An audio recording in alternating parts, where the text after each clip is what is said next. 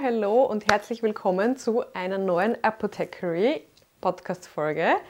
Ich freue mich, dass ihr wieder dabei seid und ich freue mich immer so sehr über euer Feedback. Ich kann es einfach nicht glauben. Ich bin so gerührt, ich bin so geflasht. Unfassbar. Jetzt macht es mir noch mehr Spaß, als es mir eh schon immer gemacht hat, weil ich einfach weiß, dass es euch gut gefällt, dass es gut ankommt. Und wie gesagt, wenn ihr Ideen habt, wenn ihr Anregungen habt, immer her damit. Ich freue mich und wir sind eh immer alle in Kontakt. Also richtig, richtig cool und vielen, vielen Dank. Und eines der Themen, die ich am öftesten gefragt werde und die einfach alle am meisten beschäftigt, ist das Thema Essen. Und deswegen habe ich mir gedacht, ich gebe euch einen kurzen Einblick in das, was ich esse, warum ich das esse, wieso ich vegan bin und einfach einmal meine wichtigsten Lebensmittel euch erzählen, wo ich versuche, die jeden Tag in meinen Plan irgendwie einzubauen.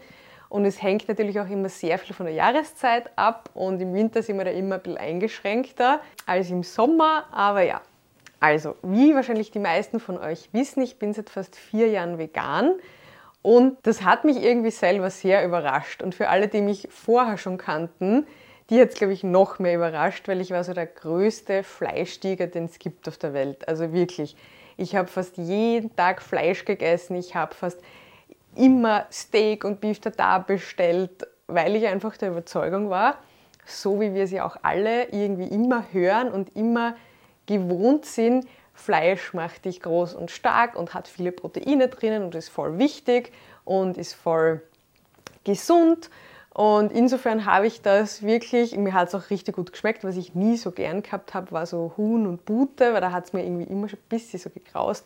Vor allem von diesen großen Butenstückchen, die es in den Supermärkten gibt, die irgendwie dann auch noch nur ganz wenige Euro kosten, ich mir so gedacht, hui, lieber nicht. Aber von Rind und von Schwein war ich immer total überzeugt. Umso spannender und umso erstaunlicher wahrscheinlich, dass ich dann einmal vegan werde, ähm, wie es dazu gekommen ist. Und zwar, eines schönen Tages habe ich ein Buch entdeckt per Zufall, das heißt How Not to Die. Also wie stirbt man nicht? Und dann habe ich so kurz einmal drüber geschaut oder hinten die Seite gelesen von einem Arzt aus Amerika und habe mir so gedacht, ja cool, wissenschaftlich aufgebaut, da hat er die zehn häufigsten Todesursachen von unserer westlichen Welt beschrieben. Also angefangen eben von Herzinfarkt, Schlaganfall, also wirklich die Diabetes, die Klassiker. Ich habe mir gedacht, cool, ich liebe wissenschaftliche Bücher, perfekt, ich lese das. Ohne zu wissen, wo es darum geht, ähm, habe ich das angefangen und habe das verschlungen. Wirklich, ich habe es geliebt. Und er bezieht halt jede einzelne Krankheit mit Studien natürlich auf die tierischen Produkte, auf die tierische Ernährungsweise. Und zwar jetzt nicht nur, weil eben tierische Proteine anders im Körper wirken als zum Beispiel pflanzliche, sondern das meiste ist halt auch deswegen, weil natürlich wir in unserer Welt etwas erschaffen haben und wenn wir uns ehrlich sind, wir haben danach halt wirklich auch alle gebeten und geschrien und gefleht. Wir wollen alles in großen Mengen und möglichst billig haben. Und genau das hat uns die Lebensmittelindustrie gegeben. Alles, große Mengen, immer verfügbar und möglichst billig. Und das kann dann natürlich nicht in einer balancierten Umgebung funktionieren, sondern dann kommt man halt irgendwie in den Ausbeutermodus. Und dann hat sich das immer mehr und mehr und mehr und mehr gedreht, weil wenn ich jetzt, ich meine, mein Papa ist jetzt nicht alt oder so, überhaupt nicht. Das ist quasi eine Generation über mir. Für den war das damals was Besonderes, wenn man mal Fleisch gegessen hat. Und in der heutigen Zeit, und wie gesagt, ich war da auch nicht anders, ist es Standard. Jeden Tag isst man Fleisch. So, ganz normal. Und wenn es nur Schinken ist, es ist einfach nichts mehr Besonderes, weil wir wollen alle alles haben und am besten immer. Das gleiche natürlich auch mit Obst und Gemüse. Wir wollen immer, wir wollen auch im tiefsten Winter Bananen und Heidelbeeren essen. Muss das sein? In meinen Augen nicht. Aber glaubt mir eines, auch ich muss mich da wirklich immer zurückhalten, mich selber an der Nase nehmen und sagen, nein, stopp, du brauchst das jetzt nicht. Schau mal, wo das her ist. Das kommt aus Peru. Bitte lass das. Ja? Man muss da schon aufpassen, weil natürlich unser Instinkt und alles macht uns da ein bisschen einen Strich durch die Rechnung, weil wenn das so wunderschöne, riesengroße Heidelbeeren sind, denken wir uns, boah, cool, das wollen wir. Aber da müssen wir einfach ein bisschen unseren Verstand einschalten und was anders machen. Ja, ähm, auf jeden Fall zurück zum Fleisch. Warum ich jetzt wirklich kein Fleisch esse, eben es ist vor allem kein Fleisch, also da gibt es für mich gar keine Ausnahme. Ganz selten einmal, dass ich einen Käse esse, wirklich ganz, ganz selten. Aber bei Fleisch, fährt bei mir die Eisenbahn drüber, also das esse ich einfach nicht. Ich würde es wahrscheinlich sogar essen, wenn ich wüsste, wo das herkommt. Und zwar nicht ich habe auch vorher schon sehr hochwertiges Fleisch gekauft vom Bauernmarkt und dort dann auch gefragt, wo das herkommt. Und, und die haben dann aber oft auch gesagt, ja, das wissen sie nicht so genau oder vom Schlachthof oder wie oder was. Das heißt, wenn ich jetzt nicht wirklich den Bauern, den ich in- und auswendig kenne, der eine Vertrauensperson von mir ist, kennen würde, dort dann auch die Tiere in Freilandhaltung ähm, sehen würde, würde ich kein Fleisch essen. Und nachdem das bei mir nicht der Fall ist, esse ich es auch einfach nicht, weil wir sind ja, wie wir wissen, das, was wir essen. Also du bist, was du isst. Aber wir sind noch viel mehr das, was das Essen von uns ist. Das heißt, wenn das Rind, die Kuh, das Schwein nur Soja und Mais bekommt, was ich ja auch nicht, also Mais esse ich gar nicht, Soja natürlich nur in Maßen und auch nur, wenn ich weiß, woher. Biotofu zum Beispiel, aber auch jetzt wirklich nicht viel, also vielleicht ein, zweimal im Monat. Ähm, dann ist eigentlich das Tier, was ich esse, nur der Zwischenwirt von dem, was es gefüttert bekommt. Und ich esse dann eigentlich nur Soja, Mais und jetzt kommt es noch viel schlimmer, Antibiotikum, irgendwelche Östrogeninjektionen, die kriegen die ähm, Kühe in die Ohren, damit sie schön dick werden. So, das heißt, dieses Ding, was nachher rauskommt, dieses Stück Fleisch, ist meistens nur Antibiotikum und Hormone. Aufgespritzt mit Wasser vielleicht oder eben noch mit Mais, Soja, irgendwie so. Und dann denke ich mir, puh, das mag ich nicht essen. Und wenn man da mal drüber nachdenkt, beim Händel zum Beispiel, also beim Huhn, ist ja die Gefahr, Salmonellen zu bekommen, sehr, sehr hoch. Also was ich damals immer für einen Aufwand betrieben habe in der Küche, wenn ich ein Huhn hatte und einen Salat gewaschen habe, dass ich eben zuerst den Salat gewaschen habe, dann das Huhn geschnitten habe oder wie auch immer zubereitet habe, dann alles desinfiziert habe vor lauter Angst, dass irgendwie die Salmonellen auf irgendwas anderes überkommen, übertreten, da habe ich mir oft schon gedacht, ist das wirklich jetzt nötig? Muss das jetzt sein? Ist das irgendwie nicht komisch, dass wir jetzt da so einen Aufwand betreiben? Ist das dann gesund, das Huhn, was ich da gerade isst? Und so ist es eben immer mehr entstanden, dass ich während des Lesens dieses Buches mir gedacht habe, okay, pass auf, du isst eh so viel Fleisch, ist einfach einmal unter der Woche kein Fleisch. Habe ich eigentlich ganz gut hinbekommen, hat gut geklappt, war auch irgendwie leichter, weil ich mache mir eigentlich immer schon mein Essen selber, habe es mir vorbereitet für die Arbeit, für die Mittagspause. Dann habe ich mir halt große Salate gemacht, was ich immer noch liebe. Oder eben pflanzliche Alternativen, ganz viel Gemüse. Also richtig cool. Hat mir überhaupt nicht gefehlt. Dann habe ich am Wochenende einfach immer normal Fleisch gegessen. Ich habe mir da jetzt nicht gedacht, so, ich werde jetzt vegan oder ich werde jetzt vegetarisch, sondern ich habe mir gedacht, ich esse einfach einmal unter der Woche weniger Fleisch. Und dann, jedes Mal, wenn ich am Wochenende Fleisch gegessen habe, habe ich irgendwie so Bauchschmerzen bekommen. Und die sind dann irgendwie immer mehr und mehr geworden, bis ich dann mir gedacht habe, ich mag jetzt eigentlich gar kein Fleisch mehr essen, weil ich mag mich nicht so fühlen. Und jeder, der den Unterschied kennt, und bei mir ist das ganz extrem, fällt mir das jetzt jedes Jahr zu Weihnachten auf, weil ich liebe einfach das Weihnachtsessen bei uns. Da gibt es immer Fondue und mittlerweile habe ich eben immer meinen eigenen Fondue-Topf mit einer Gemüsebrühe drinnen, wo ich dann eben meine Gemüse und Pilze und alles Mögliche da reintauchen kann. Und ich kann mich immer erinnern, dass ich am 24. am Abend nach diesen Fleischbergen mich gefühlt habe, als würde ich nie wieder einen Millimeter gehen können, weil ich so angegessen war und mir echt gedacht habe, boah, ich kann mich nicht bewegen und pff, mir steht es bis dort drauf. Und jetzt einfach der Unterschied zu dem, ich ist sicher am meisten von allen und ich habe aber nie dieses, oh Gott, ich bin so angegessen, dass ich nicht mehr kann Gefühl. Im Gegenteil, ich habe einfach dieses, ja passt, voll angenehm, ich bin zwar sehr satt, aber es ist angenehm und ich habe nicht dieses, boah, mir ist schlecht Gefühl. Und das fällt mir immer und immer wieder auf. Ähm, wenn dann andere Leute eben, mit denen man isst, gemeinsam mal sagt, boah, jetzt bin ich müde, jetzt habe ich das, jetzt habe ich Bauchweh.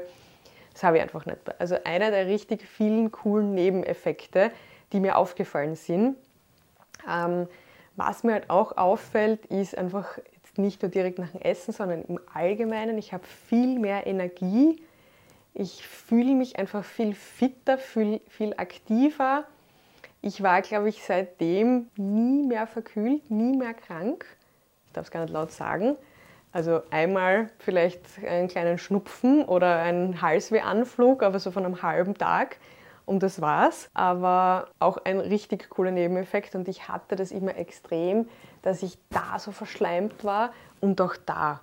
Also ich war sicher diejenige, ich habe jeden Winter Bronchitis gehabt, einen extremen Husten gehabt, alles war verschleimt, alles ist gesteckt und auch in den Nebenhöhlen. Und ich kann mich an dieses Gefühl Gott sei Dank nur mehr vage erinnern. Aber ich bin echt froh, dass ich es nicht mehr habe, wenn man aufwacht in der Früh und schon merkt, oh Gott, ich bin verkühlt, oh es ist alles verstopfter Hals tut weh, oh nein. Und ich liebe es einfach wirklich, dieses ist ein ganz anderes Lebensgefühl. Und was halt dann auch voll viele Leute immer zu mir sagen, ah, das muss so anstrengend sein. Ich finde halt überhaupt nicht anstrengend. Also anstrengend ist es nur dann, wenn man in irgendein Lokal geht, wo die halt nicht irgendwie damit umgehen können. Das ist jetzt mittlerweile eh schon fast nirgendwo mehr der Fall. Also am ehesten noch in Österreich, wo es ein Problem damit gibt weder in Italien, wo man glaubt, die sind da irgendwie total hinterher und die lieben nur ihre Käse und was weiß ich was, Bistecca. Nein, gar nicht nämlich. Äh, die haben da totale Vorarbeit geleistet und haben schon seit einigen Jahren viele, viele vegane Gerichte überall. Deutschland sowieso, Berlin, Hamburg, das ist ein Mekka an äh, veganen Köstlichkeiten. Und ja, in Österreich, wie gesagt, man darf da halt dann auch nicht sich was Gottes erwarten. Nimmt man dann halt einen Salat oder das Gemüse oder mal die Beilagen, soll natürlich nicht äh, der Normalfall sein einer veganen Ernährung, aber ist okay. Und sonst finde ich es, wie gesagt, überhaupt nicht schwierig, weil man eben diese ganzen Ängste nicht mehr hat. Wird das jetzt alt? Ist das jetzt schlecht? Kriege ich davon jetzt äh, Magenbeschwerden oder Durchfall? Das habe ich halt überhaupt nicht. Und ich habe vorher schon immer mein Essen selber gekocht und eingekauft und jetzt halt auch. Insofern ändert sich da jetzt nicht wirklich was. Und wir haben ja schon einmal die Folge gehabt mit den fünf Lebensmitteln, die ich standardmäßig zumindest nicht esse. Und jetzt würde ich euch gern meine fünf oder vielleicht wären es auch ein bisschen mehr Top-Lebensmittel erzählen, die ich wirklich immer esse oder immer essen könnte, sagen wir so und auch warum. Und da ist auf Platz 1, und ich glaube, die meisten wissen, was jetzt kommt, der Brokkoli. Mein Superfood, ich liebe ihn einfach so, so sehr und es hat mehrere Gründe. Erstens einmal ist er super, super, super gesund. Zweitens einmal schmeckt er mir richtig gut und drittens einmal kann man ihn, glaube ich, in jeglicher Form zubereiten. Und ich würde euch jetzt gern meinen Trick verraten, war, wie man den Brokkoli so gesund machen kann. Nämlich in dem Brokkoli sind Stoffe drinnen, die dann mit Enzymaktivitäten zum Sulforapham werden. Ich blende euch das mal da oben ein. Und damit diese Enzymaktivität den einen Stoff in das Sulforapham umwandelt, dauert es halt ein bisschen. Also entweder Möglichkeit Nummer 1, man schneidet den Brokkoli auf und wartet dann 40 Minuten. Dann ist nämlich das Sulforapham in seiner vollen Blüte ähm, quasi heraus und kann dann auch durchs Kochen nicht mehr zerstört werden. Oder, wenn ich es jetzt eilig habe, Möglichkeit Nummer zwei, ich schneide ihn und streue dann über den aufgeschnittenen Brokkoli Senfpulver. Weißes Senfpulver gibt es bei uns auch zu kaufen, schmeckt nach gar nichts und beschleunigt eben diese Enzymaktivität, dann brauche ich nur fünf Minuten warten. So, was bringt es jetzt? Sulforapham ist einer der mega, mega Wirkstoffe für unsere Gesundheit. Das kann so, so viel. Und es gibt mittlerweile auf der Universität von Heidelberg auch Studien, wo sie diesen Stoff gegen die Krebsforschung einsetzen wollen. Und ihr kennt das, wieso das überhaupt so ist. Ihr kennt das ja, wenn man den Brokkoli aufschneidet oder auch beim Kaffeeol, das gilt nicht, also beim, äh, wie heißt das in Deutschland, Deutsch, äh, Blumenkohl, dann bekommt es eben diesen typischen kohligen Geruch. Und das ist eben genau das, wo das umgewandelt wird. Ähm, eigentlich ist es ein Abwehrmechanismus von diesen Gewächsen, weil wenn jetzt zum Beispiel ein Tier vorbeikommt, da reinzwickt, dann fängt das an zu stinken. Und dann denkt sich das Tier, oh, puh, na, da gehe ich lieber und isst eben dann nicht weiter dieses Gemüse. Schade für das Tier, aber gut für uns. Und insofern ein richtig cooler Trick, um Brokkoli einfach noch gesünder zu machen. Und ihr findet auf meiner Seite carish.at auch richtig, richtig viele Rezepte, weil ich es einfach liebe zu kochen. Und da gibt es natürlich auch ganz viele Rezepte mit Brokkoli. Also einfach mal vorbeischauen. Zu dieser gesunden Gruppe von Brokkoli, von Kohlgewächsen zählt eben auch dazu der Blumenkohl, der normale Kohl, dann Senf, Kresse, also alles, was da dazugehört, hat natürlich die gleiche positive Eigenschaft und wird deshalb von mir extrem gefeiert. Was ich jetzt probieren werde, es gibt ein Rezept mit einer Pizza aus Blumenkohlboden. Das werde ich noch probieren und ähm, euch dann natürlich auch online stellen. Finde ich sehr cool, weil wer mag keine Pizza. Dann mein Lebensmittel Nummer zwei, was ich immer zu mir nehme und was ich sehr, sehr feiere von der Wirkung auf die Gesundheit, ist Kaffee. Kaffee enthält sehr, sehr viele Polyphenole, deshalb ist er auch so dunkel, gleich wie zum Beispiel auch die dunkle Schokolade. Das sind zwei Dinge, die eh sehr ähnlich sind in ihrer ähm, Wirkung und sagen wir jetzt auch mal wir sollten davon natürlich nicht zu viel trinken oder essen und auch in der richtigen Dosierung. Natürlich, wenn ich jetzt meinen Kaffee, so wie es die Amerikaner machen, mit Karamell, mit Milch, mit Schlag, mit Zuckerende nie habe, dann wird von den guten Polyphenolen die Wirkung wahrscheinlich eher ein bisschen untergehen. Das heißt, ich trinke den Kaffee eben am liebsten schwarz oder noch lieber als Bulletproof Coffee. Ich kann euch da wieder mein Rezept äh, einfügen. Und ich habe dann immer noch den Bulletproof Glow Coffee mit dem Glycin, weil ich es manchmal gerne ein bisschen süßer mag und sonst tue ich es halt einfach nur als Bulletproof Coffee. Warum jetzt Bulletproof? Weil wir natürlich, und das habe ich auch bei meinem Zuckermesser gesehen, wenn wir Koffein trinken, gerade wenn es auf nüchternen Magen ist, bekommen wir durch das Koffein, was uns ja wach machen soll, einen Cortisolanstieg im Körper. Cortisol ist unser Stresshormon und das zeigt sich, das spiegelt sich wieder in unserem Blutzuckerspiegel. Jetzt wollen wir natürlich die positiven Eigenschaften vom Kaffee haben, wollen jetzt aber nicht unseren Körper noch mehr unnötig stressen und vor allem keinen Blutzuckeranstieg durch einen zuckerfreien schwarzen Kaffee verursachen. Und deswegen geben wir da dazu gute Fette, wie eben MCT-Kokosöl, und aus diesem Fett kann unser Körper dann reine Energie machen. Also richtig cooler Trick mit zwei tollen Auswirkungen. Und diese Polyphenole sind eben wirken wie Antioxidantien. Das heißt, Antioxidantien sind so wie unsere Schutzwand, unsere Schutzmechanismen, die unsere bösen freien Radikale, ich glaube, das Wording ist uns eh allen bekannt, aber was das so genau ist, jetzt nicht allen, auffangen das heißt, wie kann man das vorstellen wie bei so einem Computerspiel, wo die freien Radikale, die entstehen durch Licht, durch Sonnenlicht, durch Rauchen, durch Umweltfaktoren, durch Abgase, durch irgendwas, was ich esse, durch irgendwas, was ich trinke, in unserem Körper frei herumschwirren und sich quasi ein Opfer suchen, dann kommen die Antioxidantien und essen die auf. Genau. Und insofern haben wir dann wieder die Gefahr gebannt. Dann Lebensmittel Nummer drei, das ich wirklich fast immer esse und extrem gern habe, sind Pilze. Und zwar Pilze jeglicher Art. Natürlich, wenn sie regional sind und bio sind, umso besser. Warum sind Pilze so gesund? Pilze bestehen zu einem großen Teil aus Chitin. Chitin ist eine unverdauliche Substanz. Die, deshalb sind die Pilze, deshalb haben die auch eben so eine starre Form, deshalb stehen die da so stramm im Wald, sage ich jetzt einmal, weil das ist eben unverdaulich und ist halt extrem stark und deswegen machen die uns auch extrem lange satt. Ich glaube, wir kennen das alle, die Omas haben früher immer gesagt, die Pilze, die liegen da ewig im Magen.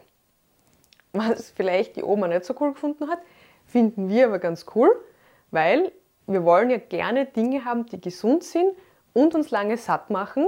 Und zwar nur aufgrund von unverdaulichen, guten Stoffen. Und das Zweite ist, äh, was Pilze haben, sie haben einen unfassbar tollen Einfluss auf unser Mikrobiom, also auf unsere Darmflora denn sie nähren quasi unsere guten Darmbakterien. Sie sind die Lieblingsnährstoffe oder eine der Lieblingsnahrungen von unseren guten Darmbakterien. Und wenn wir viele gute Darmbakterien haben, dann verdrängen sie auch die schlechten Darmbakterien. So, jetzt glaube ich, bin ich übermütig, weil jetzt komme ich sicher auf mehr als auf fünf. Aber ich kann nicht anders. Das nächste, was ich extrem gern habe und was ich auch oft gefragt bekomme, warum hast du als Veganerin eigentlich keinen Eisenmangel? Und ganz genau die Erklärung weiß ich ehrlicherweise nicht. Ich weiß nur, dass ich vorher, wo ich so viel Fleisch gegessen habe und vor allem auch sehr viel rotes Fleisch gegessen habe, immer einen Eisenmangel hatte. Wirklich immer. Und viel Eisentabletten, Säfte genommen habe und es hat überhaupt nichts geholfen. Und jetzt habe ich, seitdem ich vegan bin und ich mache regelmäßig ein großes Blutbild, nie mehr einen Eisenmangel. Im Gegenteil, es ist immer extrem voll, obwohl ich nichts dazu einnehme. Meines Wissens nach ist es deswegen, weil Milchprodukte, Milcheiweiß, vor allem das Casein A aus der Kuhmilch extrem die Aufnahme von Eisen blockiert und natürlich, weil ich halt auch viel Vitamin C wahrscheinlich in mir habe und wenn ich einen großen Vitamin C Spiegel habe im Körper, dann kann auch das Eisen besser aufgenommen werden. Und wahrscheinlich auch deswegen, weil ich viele Linsen esse. Denn ich mag Linsen wirklich sehr, sehr gerne.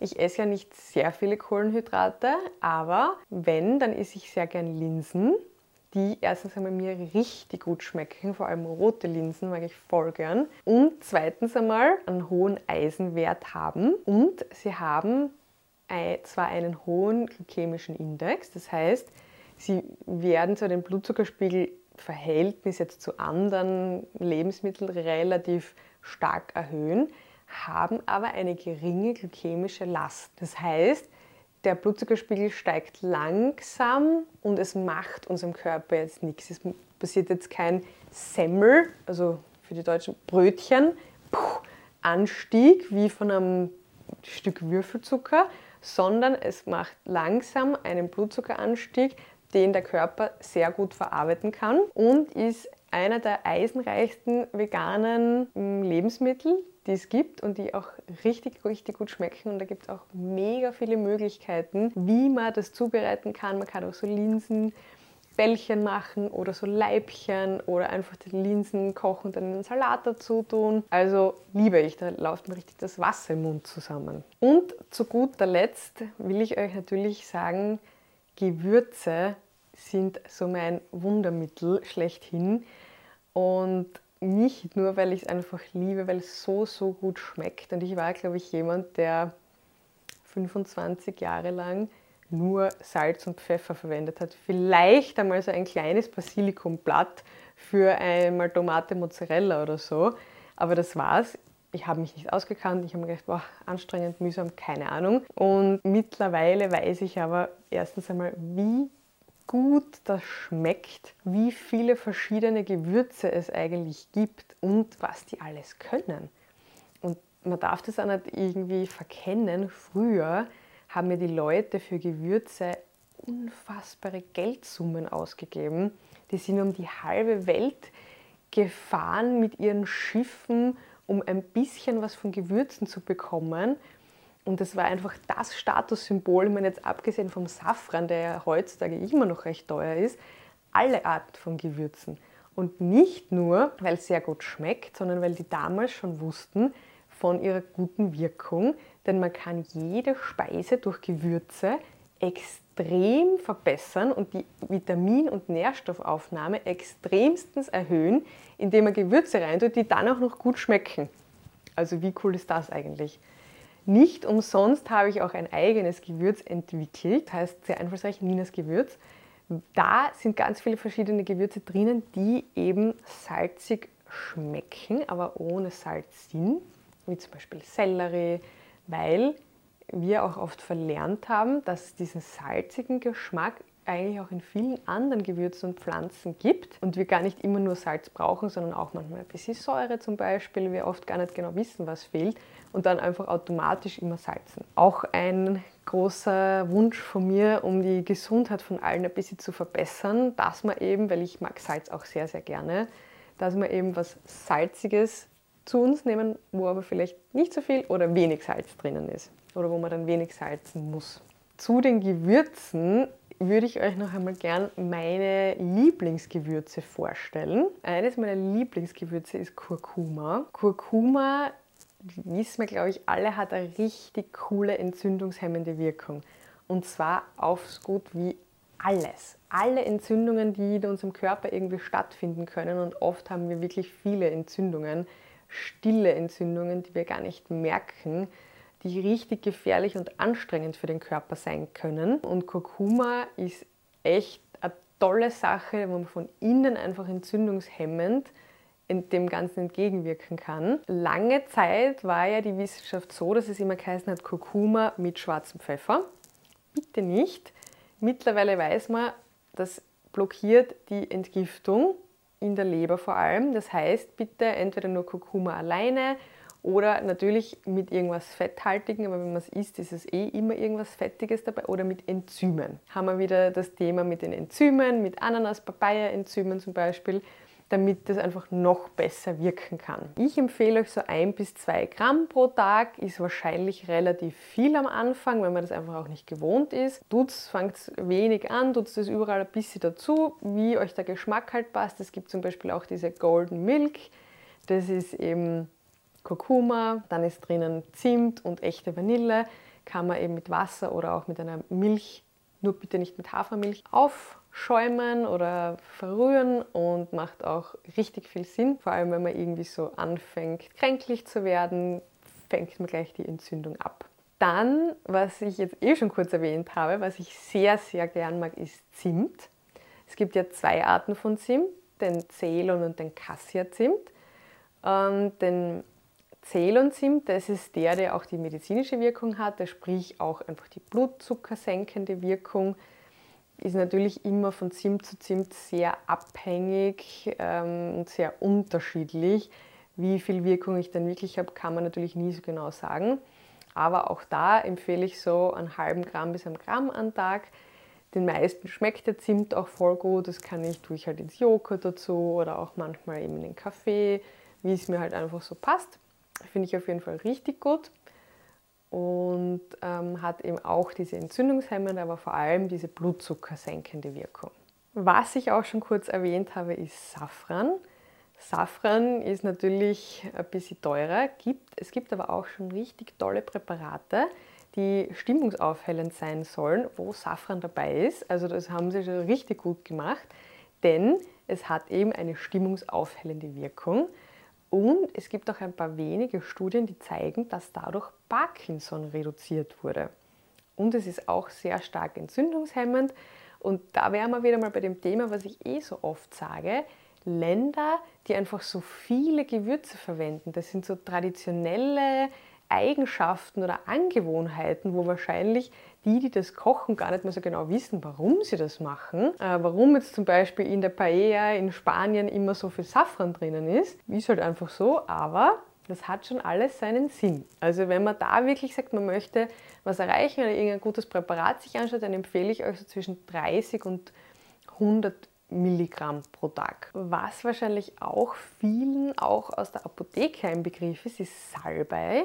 Salbe wird ja oft traditionell so gegen das Schwitzen verwendet oder entzündungshemmend gegen Halsweh. Also so kennen wir es irgendwie alle, dass alle gesagt haben, jetzt habe ich Halsweh, sollte ich noch ein Salbe zum Gurgeln mitnehmen. Sehr gute Idee. Schluckt es nachher am besten auch runter, dann habt ihr es von innen auch noch. Und eben Damen oft in den Wechseljahren nehmen es gerne eben gegen das Schwitzen, ist super.